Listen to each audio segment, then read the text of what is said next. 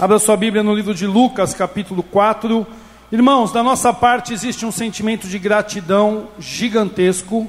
Nós estamos é, em 2016, quando nós voltamos da Bolívia, fomos para Marília para cuidar do pai da Larissa, do meu sogro, que estava com câncer.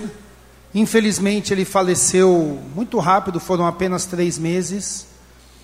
O pastor Maurício nos desafiou a vir para São Paulo para retomar o morrão. E viemos, e a missão dada foi a missão cumprida.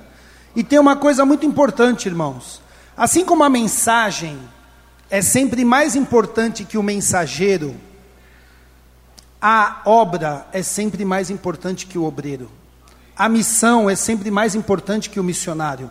Os missionários passam, os missionários vão, vêm, vão. E nós temos tido uma vida missionária. Irmãos, o ano que vem eu faço 15 anos de casamento.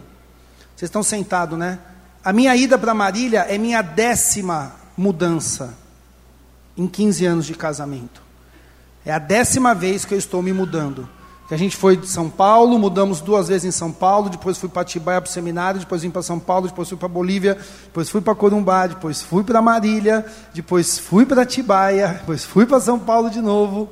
Então a gente tem mudado bastante. E eu não reclamo, é uma bênção, é a nossa pegada missionária. Só que as nossas filhas têm crescido e a, a nossa vida agora tem muito se moldado por causa das nossas filhas e entendemos que Marília é um lugar onde vamos estar próximo da família da Larissa, que é uma coisa super importante. Vamos, eu amo São Paulo, irmãos. Eu não sei vocês, mas São Paulo, com, sendo solteiro ou casado sem filho é uma coisa, casado com três filhas é outra coisa. Então, a gente vai para Marília. Inclusive, acabo de voltar de lá e conseguimos, ó, para vocês terem ideia, achar uma casa, pastor, metade do preço do que eu pagava aqui de aluguel. E, e se Deus quiser, a semana que vem já vamos pegar a chave, talvez depois do Natal, antes do Réveillon mesmo, já estamos mudando. Mas eu saio daqui muito feliz, irmãos, muito alegre. Primeiro pela generosidade da igreja, do pastor, que vai continuar nos apoiando por um período para a gente se organizar ali em Marília. Saio daqui muito feliz, irmãos, de saber que o projeto Morrão vingou e aconteceu. Essa era uma preocupação. Hoje nós temos uma equipe ali, especialmente cinco pessoas que têm tocado ali, que é o Ziza, o Davi, o Edinho, a Kelly e o Gabriel. E tem também uma figura oculta que passa um pano gigantesco esse morrão que chama seu Luiz. Sabe o seu Luiz? Ninguém sabe, né? Seu Luiz fica ali sempre fazendo os lanches, a Pri, sempre compra lá, vai no mercado, compra todas as coisas e a gente leva aquele lanche prontinho. Sempre sobra. Isso é, é pessoal, gente, vocês não sabem o que faz um cachorro quente lá no morrão. Molecada come, viu? Come bem. Mas sempre sobra. Molecada leva para casa. Então eu fico feliz que essa igreja entendeu, inclusive a mensagem de hoje, irmãos, é, é um desafio para que você se envolva com a obra de Deus, para que vocês continuem se envolvendo com o morrão. Nós temos famílias do morrão que estão vindo na igreja, que estão sendo cuidadas. Então, irmãos, a gente vai com tristeza porque a gente gosta muito de todos aqui e sabemos do carinho e do amor que recebemos nessa igreja, mas a gente sai daqui com a gratidão de que aquilo que é mais importante está permanecendo, que é o morrão. O missionário o pastor Ricardo, não é importante ficar aqui para sempre. A gente pode mudar, mas a obra é importante. Isso não pode mudar. Isso tem que continuar. Então que é, e, e, o Morrão venceu, a, especialmente para todos eu vou falar, hein? Mas eu vou falar especialmente com esses cinco que eu citei: a Kelly, o Gabriel, o Ziza, o Edinho, E o Davi, não, calma que engoliu uma saliva aqui. É claro que eu sei do Davi, não esqueço do Davi nunca. Inclusive hoje no almoço, ele vai me pagar uma aposta de que o Corinthians foi campeão do Palmeiras. Ó, quanto tempo que ele perdeu a aposta, vai pagar hoje. Davi, depois de hoje eu esqueço de você, Davi, porque todo dia eu acordava pensando no hambúrguer que o palmeirense ia me pagar. Irmãos, em missões nós temos três R's: Romance, realidade, resiliência. Todo projeto missionário começa com romance aqui em cima. Tudo é lindo e maravilhoso quando você começa. Igual eu, irmãos, quando fui para Bolívia, você se sente meio Indiana Jones. Você se acha super assim, nossa, eu estou no campo missionário, pá. mas daqui a pouco o romance acaba e você entra na rotina e na realidade, e você vê que a vida do missionário é igual, igual. Inclusive é um erro ficar exaltando o missionário.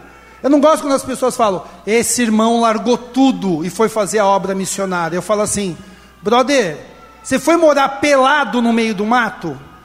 Não, então você não largou tudo, você só mudou de cidade e foi fazer algo que não é mais do que a sua obrigação. Só que na rotina e na realidade, muitas pessoas querem viver do romance e eles não avançam. E a obra missionária para, e o projeto missionário para. Porque a gente não vai ter coisas tão espetaculares todos os dias. Vai ter conversão, vai ter cura, mas muitas pessoas imaginam a obra missionária com uma visão muito romântica. E quando entra na realidade, na rotina, eles desistem. Só que a nossa igreja, especialmente esse grupo, conseguiu avançar para o outro R, que é o R da resiliência que é nada mais nada menos do que continuar com o mesmo ânimo, com a mesma vontade, com a mesma força, com a mesma dedicação, mesmo quando já passou o momento do romance, do que legal estamos fazendo, porque a obra missionária é isso, todo domingo a gente não tem nada de espetacular, a gente faz a mesma coisa ali com as crianças, só que a palavra de Deus tem sido ministrada.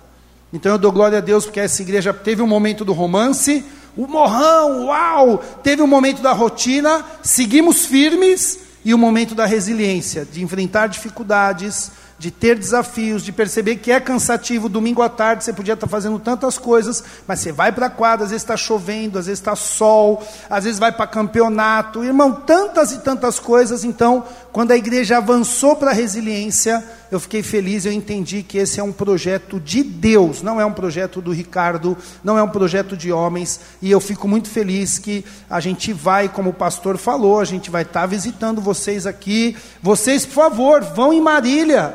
Vamos lá, gente, comer churrasco, comer pizza, vamos comer, gente, qualquer coisa, nem que se for um dogão, mas vamos comer, gente, sabe que comer é bom, né?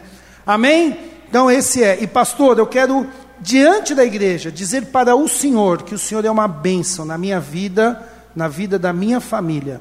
Desde o primeiro momento que o Senhor desafiou a gente lá em Marília, até agora, o Senhor tem sido muito generoso, muito bom. E, e o pastor Maurício, ele tem uma. Irmãos, eu viajo por aí, vou em muitas igrejas, estava em seminário é, pastor, eu não sou de jogar confete, não, mas eu vou falar uma coisa para o senhor. O senhor tem uma visão missionária acima da média de muitos pastores por aí. O senhor tem mesmo uma visão de expandir, de ir, de, de investir em missões. Isso me deixa muito alegre muito feliz. Glória a Deus pela vida do senhor, da pastora, que tem sido uma bênção para a nossa família. Não é de hoje, né? Há quanto e quanto. Irmão, nós estamos aqui na igreja há um ano e meio mas a nossa parceria já vem, ó, ixi, lá de sei lá quantos anos e vai continuar assim.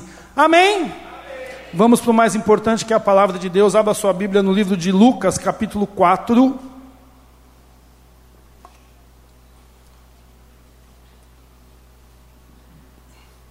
Eu já combinei com o Ziz Amém, que ele vai mandar uns versículos lá. Mas esse não, Zizá, esse deixa as pessoas abrirem a Bíblia delas. Abrir ou ligar, né, irmãos? Eu, eu esqueci minha Bíblia em Atibaia, a minha Bíblia de papel, né? Mas aí, como eu sei que aqui a gente está preso à palavra e não à história, a gente pode, né, irmãos? Porque tem igreja que você fala que não pode celular. Eu falo assim, então já que não pode celular, também não podia poder livro. Você quer andar mesmo no original, você tem que andar com rolo. Sabe os rolos? É verdade. Porque o livro já é uma evolução tecnológica. O celular é outra, daqui a pouco o livro é uma peça de museu. Só que nós estamos agarrados à palavra de Deus, não a um livro ou a um celular. Ou... Mas quem fala, não, não pode o celular, porque a palavra de Deus tem que ser certinha no original. Então joga fora seu livro, porque ele já é evolução, e você anda que nem no Antigo Testamento com uma caixa com os rolos, né? Inclusive a gente vai ler aqui uma passagem que Jesus leu a Bíblia e foi dado a ele um rolo. Mas vamos lá, irmãos, seja no papel, seja no celular, seja onde for, logo logo vai ter um chip na sua cabeça, mas enfim, enquanto se Jesus não voltar, É, Lucas capítulo 4, do versículo 16, diz o seguinte: Jesus voltou para Galiléia no poder do Espírito e por toda aquela região se espalhou a sua fama. Ensinava nas sinagogas e todos o elogiavam. Presta atenção. Todos o elogiavam. Ele foi a Nazaré, onde havia sido criado. Então, Nazaré fica na região da Galileia. Ele estava ali na região ministrando, curando, ensinando, e estava todo mundo elogiando. Aí ele foi em Nazaré, que é onde ele foi criado. E no dia de sábado entrou na sinagoga, como era de seu costume, e levantou-se para ler. Foi entregue o livro do profeta Isaías. Abriu o lugar onde está escrito: O Espírito do Senhor está sobre mim, porque ele me ungiu para pregar as boas novas aos pobres. Ele me enviou para proclamar liberdade aos presos e recuperação de vista aos cegos, para libertar os oprimidos e proclamar o ano da graça do Senhor. Então fechou o livro, devolveu ao assistente e assentou-se na sinagoga. Todos tinham os olhos fitos nele e ele começou a dizer-lhes: Hoje se cumpriu a escritura que vocês acabaram de ouvir. Todos falavam bem dele e estavam admirados com as palavras de, de graça que saíam do seu lábio. Olha, irmãos, lá no versículo 15 diz que todos elogiavam Jesus.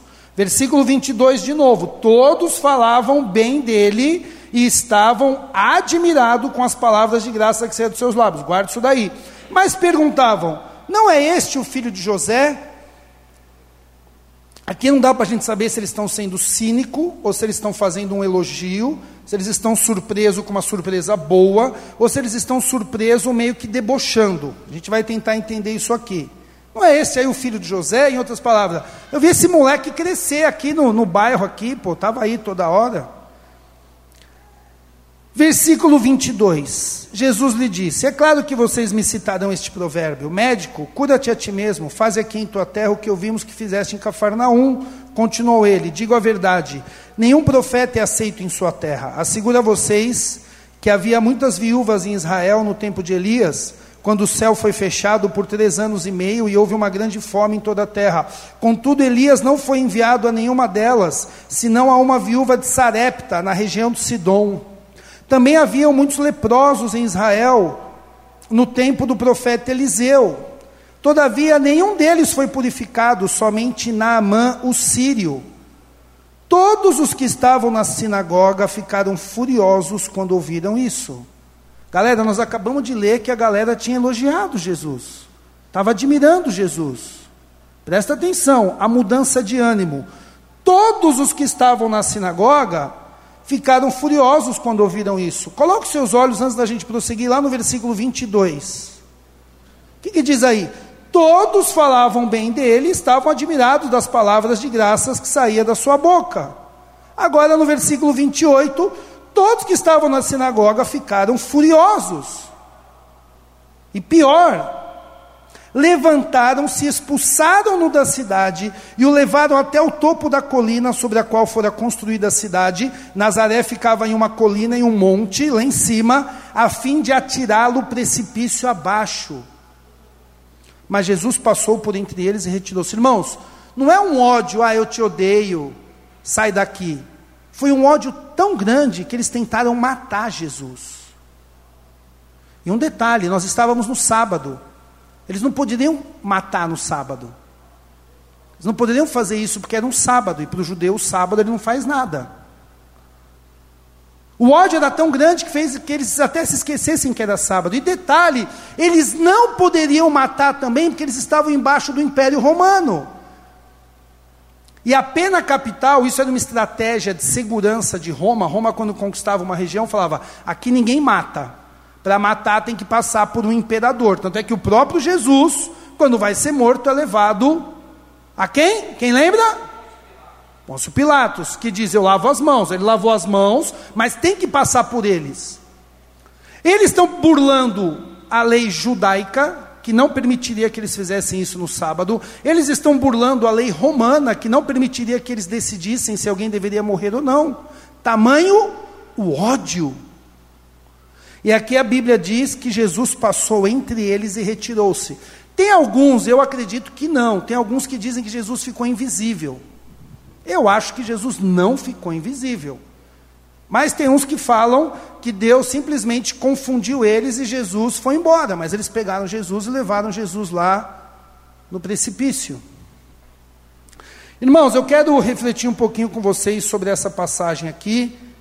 Nós não vamos falar muito, até eu já combinei com meu amigo Tico, que nós vamos ter um louvor no final. E, gente, que bem esse louvor, hein? Cadê o Tico? Mano, eu fiquei ouvindo a música do Vaso a semana inteira. Eu vi a semana que vem, a semana passada eu vi essa música aqui, né? Aí eu mandei um zap pro Tico, Tico, pelo amor de Deus, que música é essa? Aí ele me mandou o link, brother, fiquei a semana inteira, que música abençoada. Faltou pouco para mim fazer um sermão é, em cima dessa, dessa passagem, porque, cara, eu fui ler essa passagem. Essa mulher estava numa vibe mas a pregação é outra, né, gente? Pastor, por favor, pastor, pregue um dia o vaso de alabastro, porque os caras, né? Pô, isso aí podia ser dado para os pobres. Jesus falou, mano, se liga, deixa a mina, mano. Ela está na vibe que outro mundo, ela está me adorando. Vocês estão pensando nas coisas da terra. Gente, é espetacular, mas eu já vou fechar o parênteses aqui, senão eu vou acabar pregando essa passagem. Mas que bênção quando a palavra é cantada quando uma música é praticamente uma pregação que nos edifica. Irmãos, vamos lá. Aqui o ministério de Jesus já tinha começado, Jesus já estava famoso, já estava correndo, e ele foi fazer algo que é um hábito do judeu, ir na sinagoga. A sinagoga passa a existir depois do cativeiro, não existia sinagoga. O lugar de adoração a Deus era o templo que ficava ali em Jerusalém, levantado ali por Salomão e tudo mais. Pá. Só que quando veio o cativeiro, o templo foi destruído, o povo de Israel foi espalhado, foi levado cativo. Inclusive Naamã. Inclusive. Será que eu termino hoje?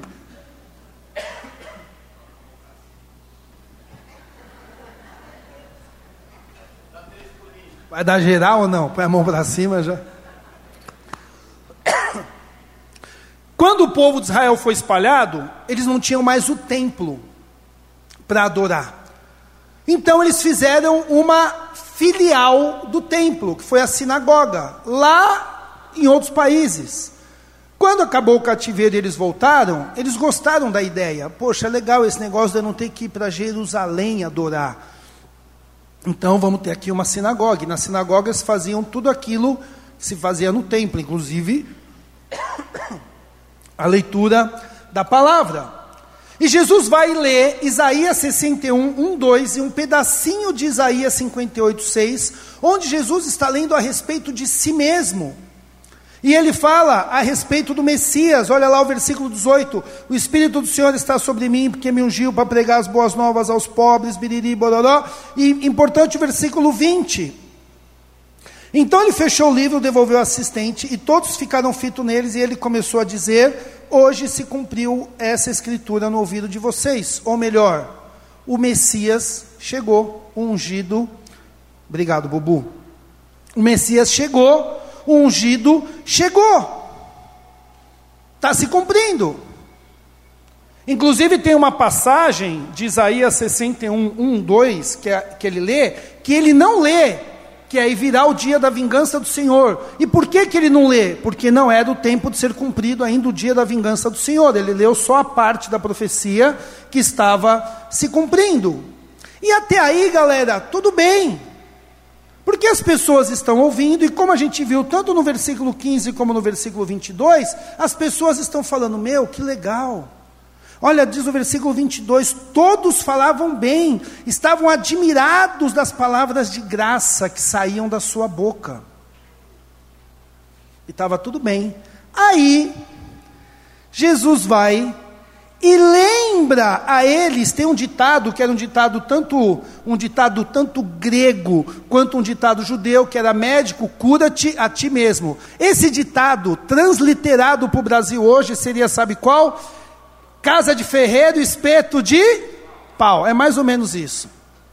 Ó, já que você, né, faz aqui tudo aquilo que você fez em Cafarnaum, cura, porque isso era um sinal messiânico. Isso era algo que iria evidenciar que ele era o Messias. Então não é que as pessoas eram mesquinhas e nada disso. Assim, bom, já que você está falando que você é o cara, então faz tudo aquilo. Obrigado, Bubu, Deus abençoe. Faz tudo aquilo que você diz. Só que ali, a galera era muito incrédula. E a gente vai entender essa mudança de ânimo, de estar admirando, para daqui a pouco eu te odeio a tal ponto de querer te matar, em cima da incredulidade. E muitas vezes eu e você estamos assim.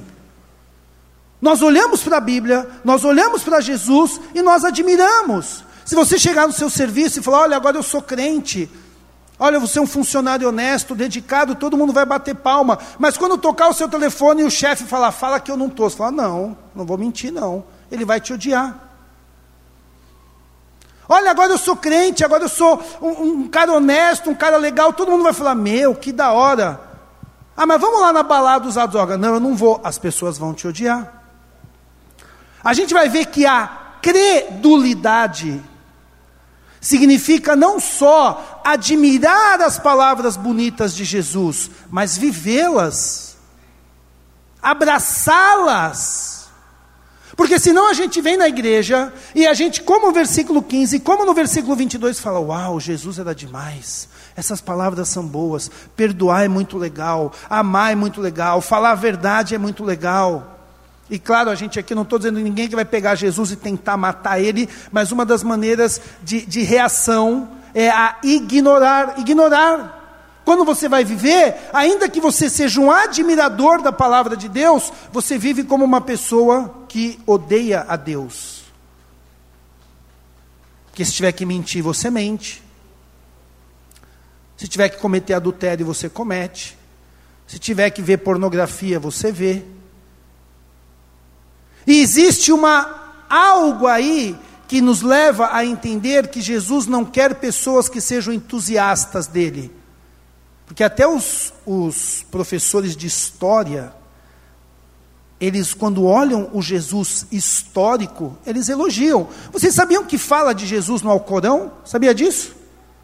O Alcorão, que é o livro do Islã, fala de Jesus. E fala o que de Jesus? Que ele era um homem bom, não reconhece ele como filho de Deus, como intermediário entre Deus e os homens, não conhece o sacrifício de cruz, mas lá no Alcorão fala o muçulmano essa imagem. Ah, Jesus era um cara bom, legal, porque os ensinos dele, o que ele fazia. Só que nós temos que ir além disso. E aí, Jesus cita e aqui agora começa a pegar para a gente. Porque Jesus cita duas situações em que os gentios, ou melhor, aqueles que não eram judeus, foram abençoados. E aqui, galera, a gente não vai entrar nos pormenores, mas o que acontece em Nazaré, que é essa rejeição de Jesus, é uma amostra grátis do que vai acontecer depois com todo Israel. Então é uma profecia de que Jesus, o Messias, seria rejeitado. Então tentaram matar ele em Nazaré, é o que, que é a cidade local dele ali. Depois isso vai acontecer a nível, eu não sei se está certo falar a nível, né?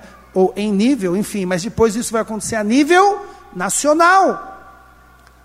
E eles vão tentar matar e eles vão conseguir matar Jesus. Aqui Jesus só não foi morto aqui agora porque não era a hora ainda. Mas a rejeição que ele tem em Nazaré é uma amostra, é uma pequena, é um pequeno reflexo daquilo que iria acontecer em breve em toda a nação. E ele seria então rejeitado e as pessoas iam odiar, iam querer matar e iam conseguir então colocá-lo na cruz. Agora Jesus cita a viúva de Sarepta, do tempo de Elias. Elias estava foi um profeta no tempo que Israel estava desviado dos caminhos do Senhor. Vocês lembram de Acabe, que casou com Jezabel, instituiu o culto a Baal? E aí Jesus lembra o povo de Israel o seguinte: olha, vocês rejeitaram a palavra de Deus, mas ele foi lá e abençoou uma pessoa que nem era judia. Ah, para que vai falar isso para um judeu? Aí ele vai e lembra de Naamã, que vem em seguida, depois de é, Elias, Eliseu, Naamã é quando essa mocinha que indica o, o profeta Eliseu para Naamã, ela estava, vocês se lembram como? No cativeiro, cativa. Naamã era o rei da Síria, e Síria tinha dominado Israel, tinha destruído Israel, tinha levado muitas pessoas escravas, inclusive tinha levado essa moça, e essa moça, vendo que Naamã tinha lepra, falou: Olha, lá na minha terra tem um profeta. Então, existe uma referência ao tempo que Israel se rebela contra Deus, presta atenção nisso, e Deus abençoa os de fora. Lembra que eu falei para vocês que essa nossa pregação é um estímulo para nós nos envolvermos com a obra missionária, com os perdidos. Isso é a essência do cristianismo. Porque quando Jesus lê, ele fala de um Deus que salva, e ele está falando dele mesmo. E aí ele vai e vai para a história, e ele mostra na história como que Deus vai salvando aqueles que não são dos nossos. Irmãos, eu já contei esse testemunho algumas vezes.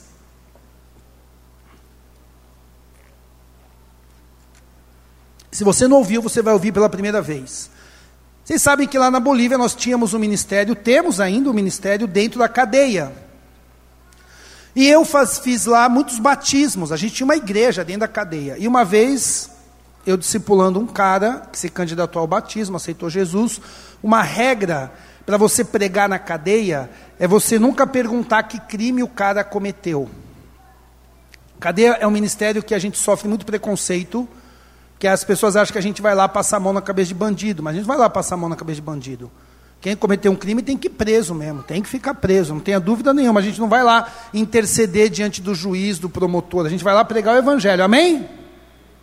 Então, quando você ouvir que alguém vai na cadeia, ele não vai lá, porque ele vai lá passar a mão na cabeça de bandido, de forma alguma. Muito pelo contrário, aqui na Fundação Casa em Marília eu falava várias vezes. Tinha um missionário que ia comigo que saía de lá, quase fazia xixi na calça. Ele falou: Você é louco, Rico. Que eu falei, vocês estão aqui por quê? Você ficou jogando milho para as pombas na praça? Não foi, né? Você está aqui porque você obedeceu sua mãe, fez a lição de casa? Não, né? Vocês mereceram estar aqui. Então agora Deus está te dando uma chance de você né, começar de novo. Agora tem uma coisa muito legal de pregar na cadeia. Sabe o que, que é? Você prega, prega, as pessoas nunca vão embora. Irmãos, pode falar, falar, falar. Você fica falando assim, ó.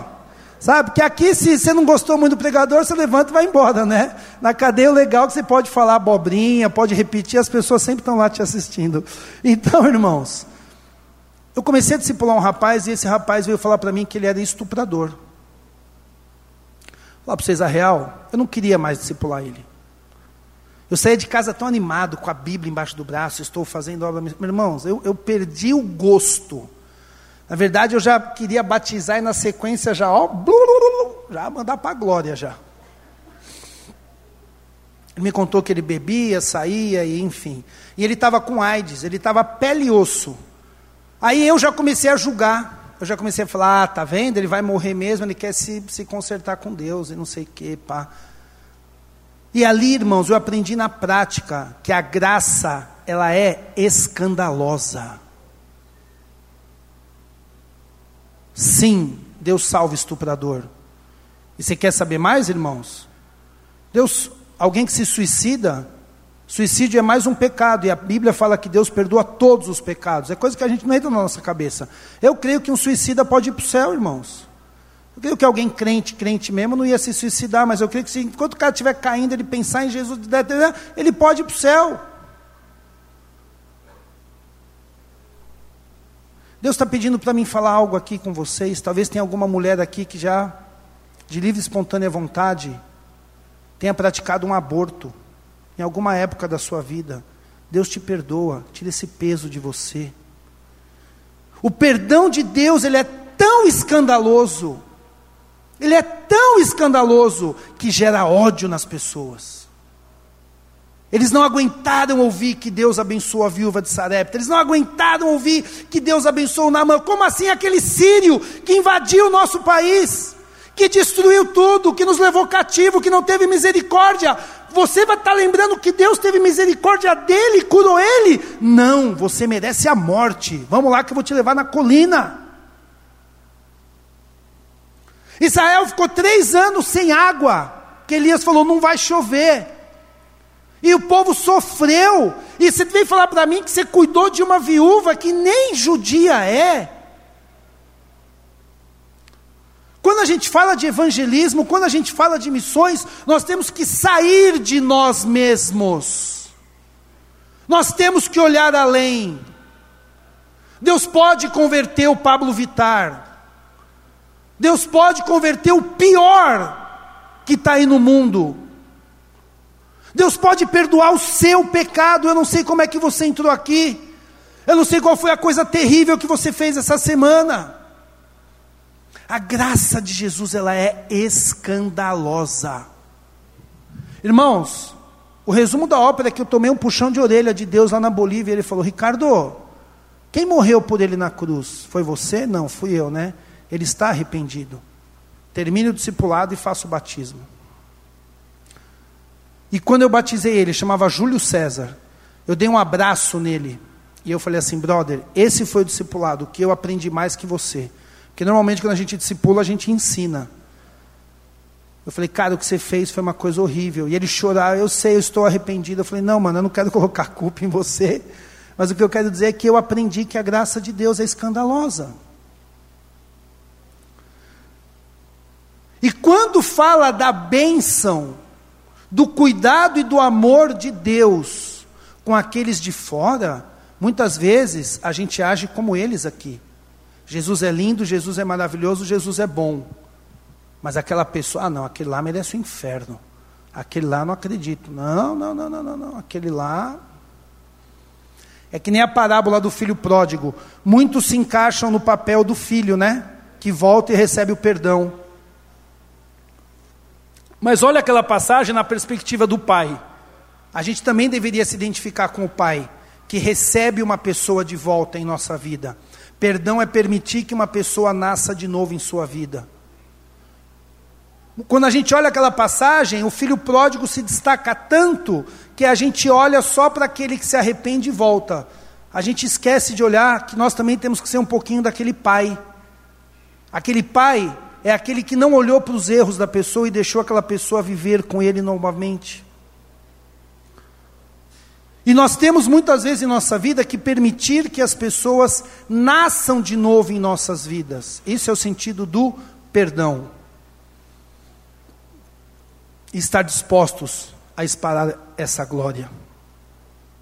Aqui existia um interesse acima do interesse de Deus, o meu interesse próprio. Jesus, eu estou gostando de você enquanto você nos abençoa, enquanto você nos cura, mas quando você falou de Naamã, quando você falou dessa viúva de Sarepta, que a gente nem sabe o nome dela, é a viúva de Sarepta, a gente te odeia.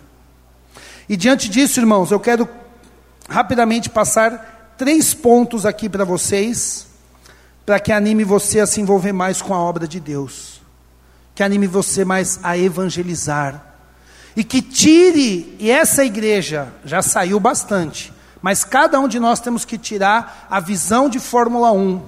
Sabe qual é a visão de Fórmula 1? Um piloto corre e todo mundo apoia, todo mundo dá suporte, mas quem corre é um só. Fórmula 1 tem o cara que troca o pneu, o cara que põe gasolina, o cara que fica na cabine ouvindo o radinho, o cara que sei lá o que, que cuida da aerodinâmica do carro, mas quem entra no carro e corre é só um. Todos nós devemos evangelizar.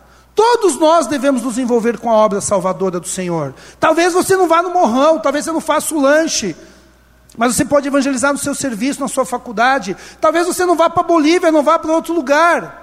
E muitas vezes a gente fica achando que evangelizar, que falar de Jesus, que falar do amor de Deus para o perdido é uma coisa do pastor, do piloto de Fórmula 1, do missionário. Eu até apoio, eu oro, eu dou dinheiro, e isso é importante, hein, irmãos. Mas Deus quer mais. Você tem que falar de Jesus para os outros. Você tem que alcançar os outros com o amor de Jesus. É isso que Jesus estava fazendo. E o primeiro ponto que eu quero definir aqui, eu quero falar com você é o seguinte: como você se define?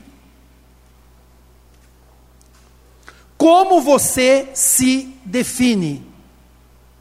Jesus se define olhando para a palavra.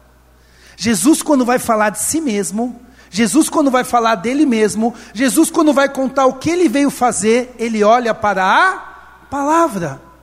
Irmãos, adoração não tem tanto a ver com música. Adoração tem a ver com algo que você coloca no seu coração.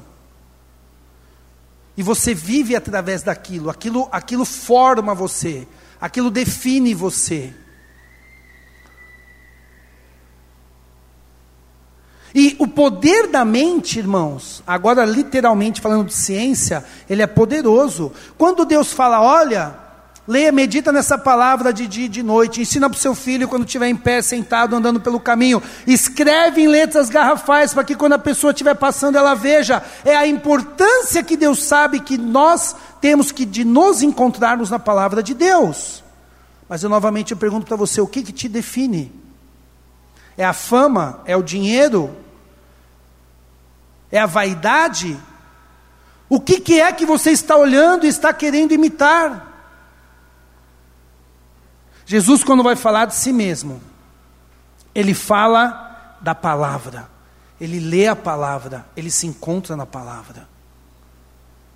Tim Keller tem uma frase muito legal que ele fala: Se Jesus não viveu sem a palavra, qual a sua pretensão de que pode viver sem ela? Se Jesus, que é Jesus, não viveu sem a palavra, qual é a sua pretensão de viver sem ela? Eu aprendi uma coisa com um pregador que já morreu, chama T.L. Osborne. Ele fala assim: leia a Bíblia na primeira pessoa. O Senhor é o pastor do Ricardo e nada faltará para o Ricardo. Ricardo deve ir por todo mundo e anunciar. Quando a Bíblia está com esses versículos, ela está falando de mim e de você. Só que a gente não passa tempo com Bíblia. A gente não lê a Bíblia. A gente não faz devocional bíblico de 10 minutinhos.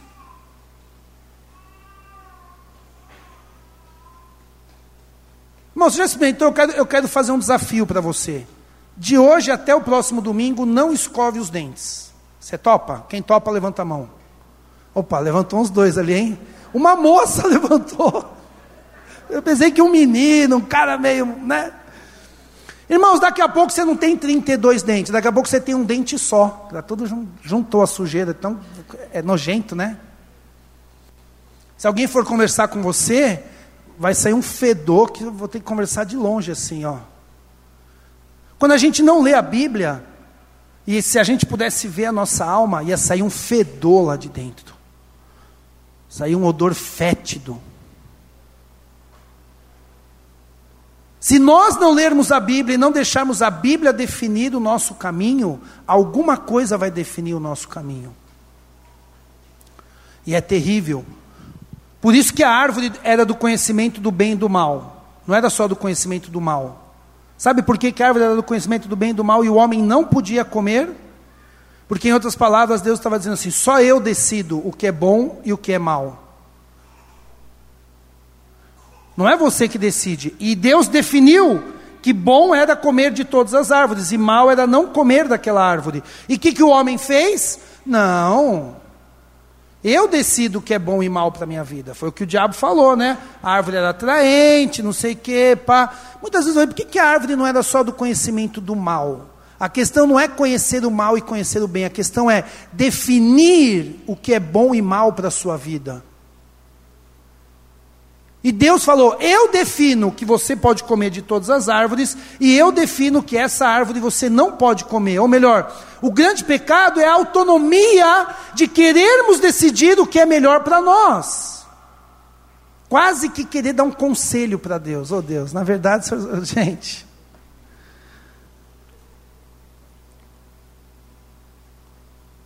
Jesus lia a Bíblia para falar dele mesmo.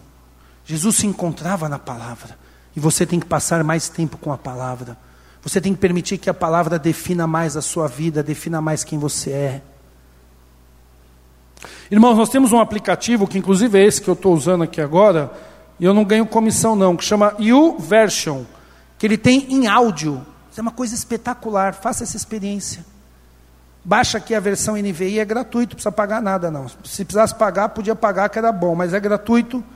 Põe um fone de ouvido e leia a Bíblia enquanto você escuta a Bíblia. Mas faça disso um hábito, como escovar os dentes. Você pode estar o mais corrido que for da sua vida. Eu duvido que você saia de casa sem escovar os dentes. Mulheres, quem se maqueia no carro? Levanta a mão aí. Uma, duas, algumas aí. Esses dias eu vi uma mulher no metrô. Entrou no metrô, abriu o bagulho de maquiagem, inclusive palmas para a mulher que no metrô com negócio de lápis e se maquiando. Mas tudo bem. Tem coisas que você, nem que se você fizer nos últimos cinco minutinhos, você dá o jeito, mas você faz. Você faz. Eu sempre falo que a gente fala que é sagrado coisas que não tem a ver com o sacro de verdade. Sagrado eu acordar às seis da manhã e fazer minha corridinha. Não tem problema nenhum com isso. Inclusive, o irmão está precisando. É. E você acorda às seis da manhã e faz sua corridinha, pode estar tá chovendo, pode estar tá o que for. Olha, eu sou vegetariano, eu não como carne. Então, sei lá, o Michel Temer, não, agora é o. Como é que é? O Bolsonaro. O Bolsonaro te convidou para um almoço. Você chega lá, tem churrasco. Você, não, para mim é sagrado não comer carne. Você não abre mão. Sei lá o que é sagrado na sua. Futebol. Meu joguinho é sagrado. Meu Corinthians vai jogar, meu Palmeiras, meu São Paulo, não sei. E, olha, fala para as crianças que o pai não existe nesse momento.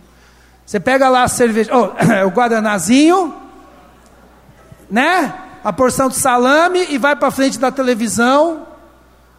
E é sagrado. Pode, só se morrer alguém que você sai dali da frente da televisão. Muitas coisas em nossa vida são sagradas.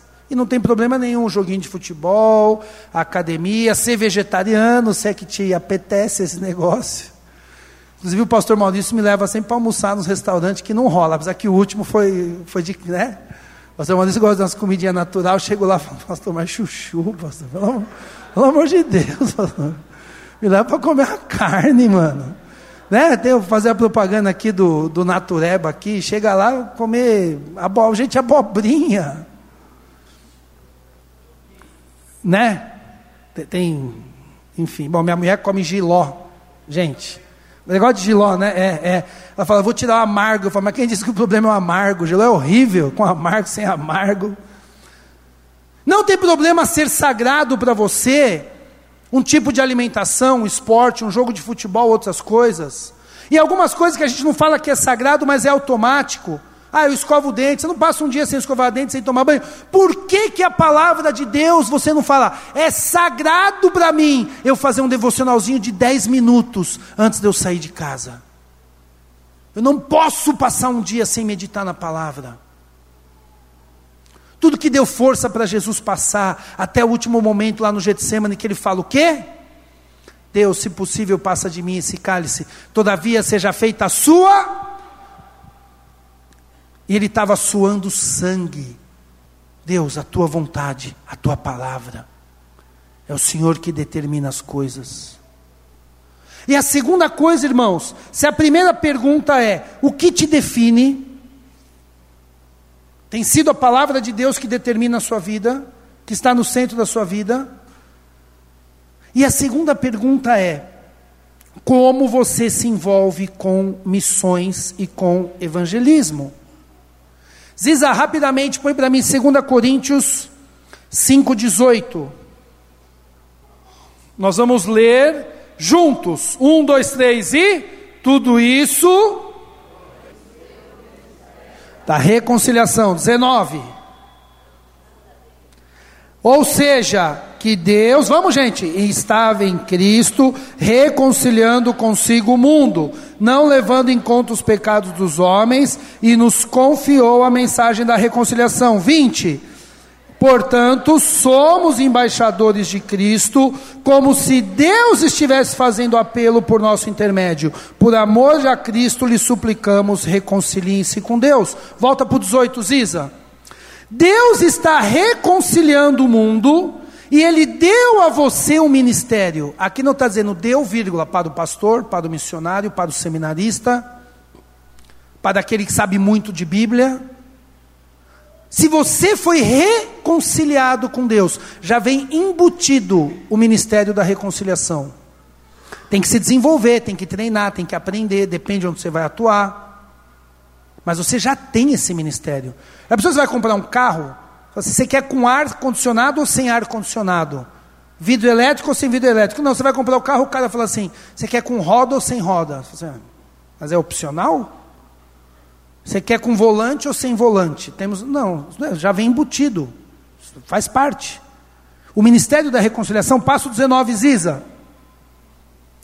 Deus estava em Cristo reconciliando consigo o mundo, não levando em conta os pecados dos homens. Presta atenção.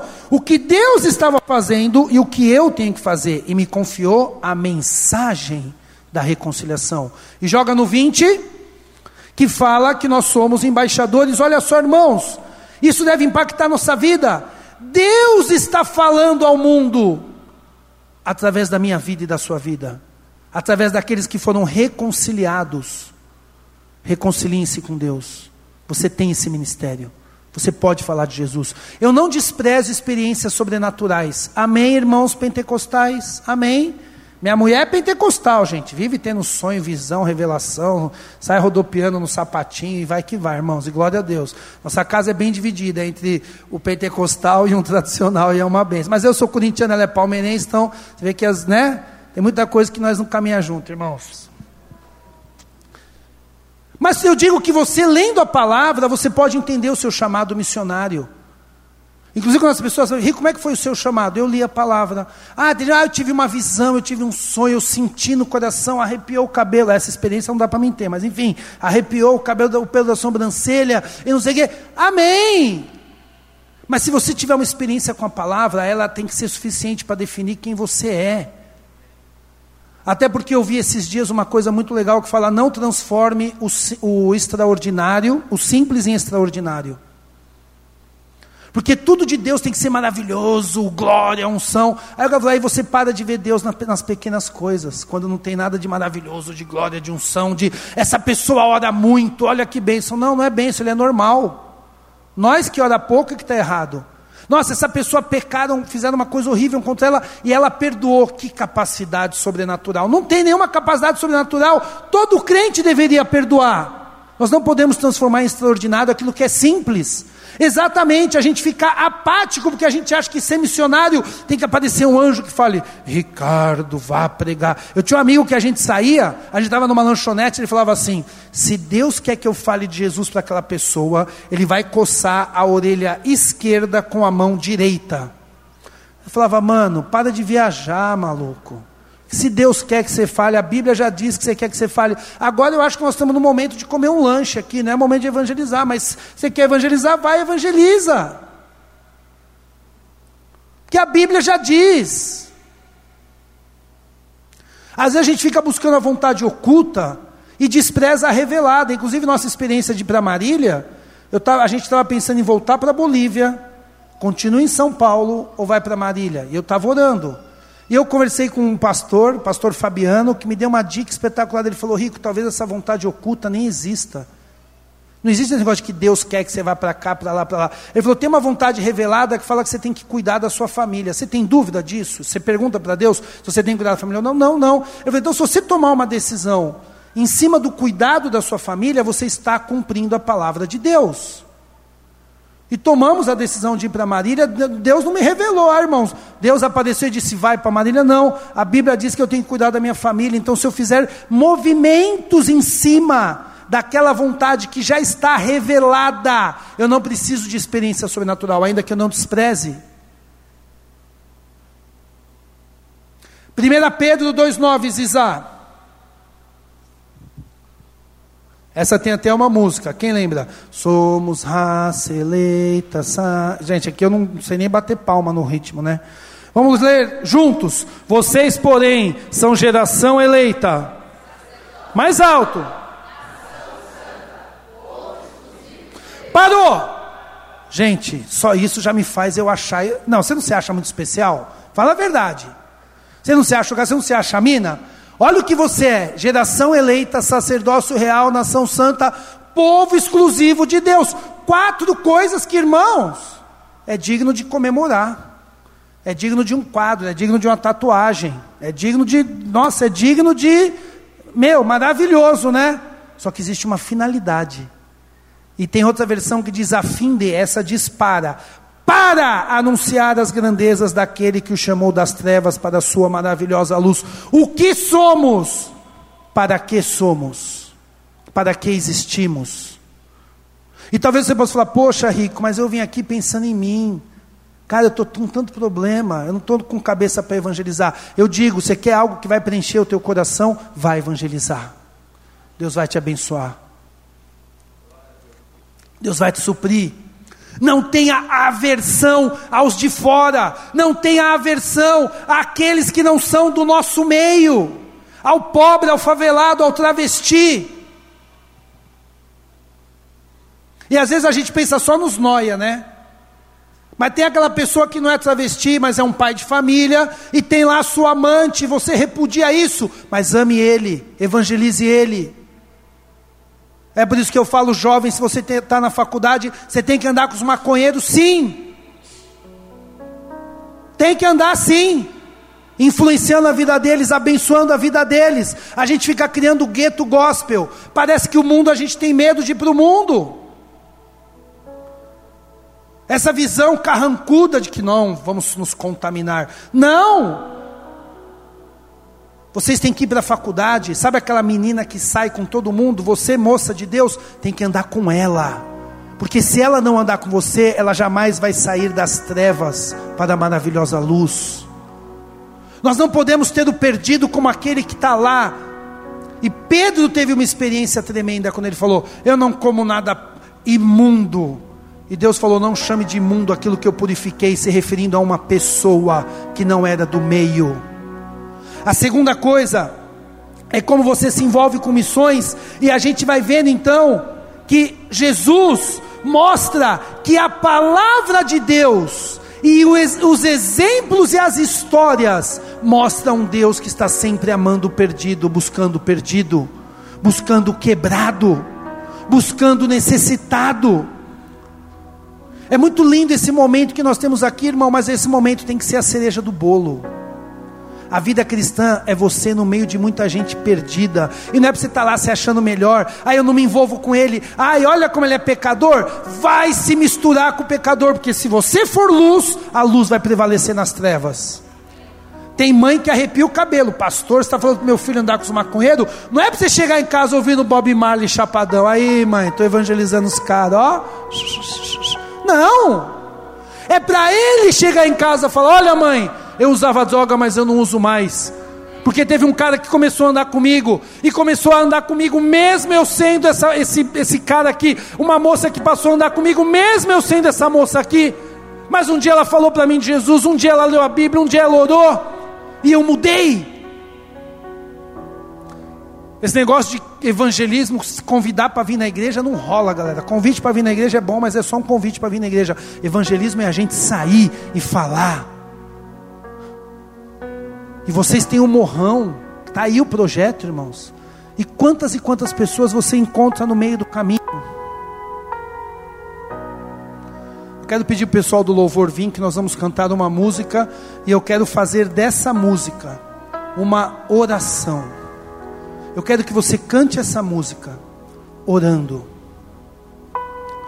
Porque o que mudou da admiração a Jesus, para o ódio a Jesus, foi quando os interesses pessoais deles começaram a ser colocados acima dos interesses de Deus. Eu te admiro, mas você vai me lembrar de Naamã, você vai me lembrar de, da viúva de Sarepta, eu te odeio. Como assim? Eles prejudicaram a gente, eles não são do nosso meio. E Jesus está falando: você não entende que Deus também ama eles? O desespero dos judeus foi ver que, em certa medida, eles não eram um povo tão especial assim, mas eles eram igual todo mundo, que eles estavam encerrados embaixo do pecado, igual todo mundo. Existe sim uma questão especial com o povo judeu, não tenho dúvidas. Inclusive com uma visão escatológica lá na frente, eu acho que vai ter alguma coisa aí com Israel, com o Estado de Israel e tudo mais. Eu, eu gosto dessa linha escatológica. Mas chegou aqui, Jesus falou assim: Eu não sou o rei dos judeus que vou destruir Roma. Eu sou o rei do ser humano. Eu reino em corações. E coração de todo mundo, todos os perdidos. Só que Deus usa a minha vida e a sua vida para evangelizar. Aquele que foi reconciliado tem o ministério da reconciliação. Vocês que são raça eleita, nação santa, sacerdócio, existe uma finalidade para ser tudo isso.